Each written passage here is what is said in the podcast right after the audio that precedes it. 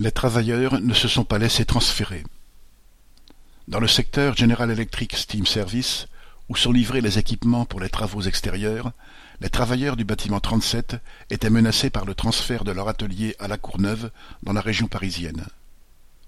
Cela concernait une vingtaine de salariés à qui on ne laissait dans les faits que la solution de partir là-bas ou d'être licenciés.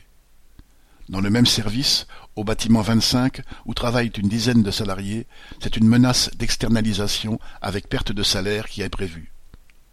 Jeudi 11 mars, dans la matinée, ces travailleurs ont bloqué le bâtiment 37 et décidé de venir rejoindre les grévistes de Steam Power System avant de prendre leur relais pour renforcer le blocage du site.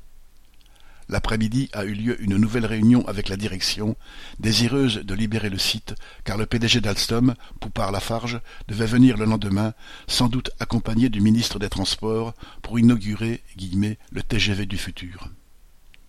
Aux dernières nouvelles, les travailleurs du bâtiment 37, qui bloquaient leur atelier depuis le jeudi 11 mars, ont été avertis qu'ils avaient gagné. Le transfert de leur atelier à la Courneuve est annulé et c'est un succès de leur grève. Correspondant Hello.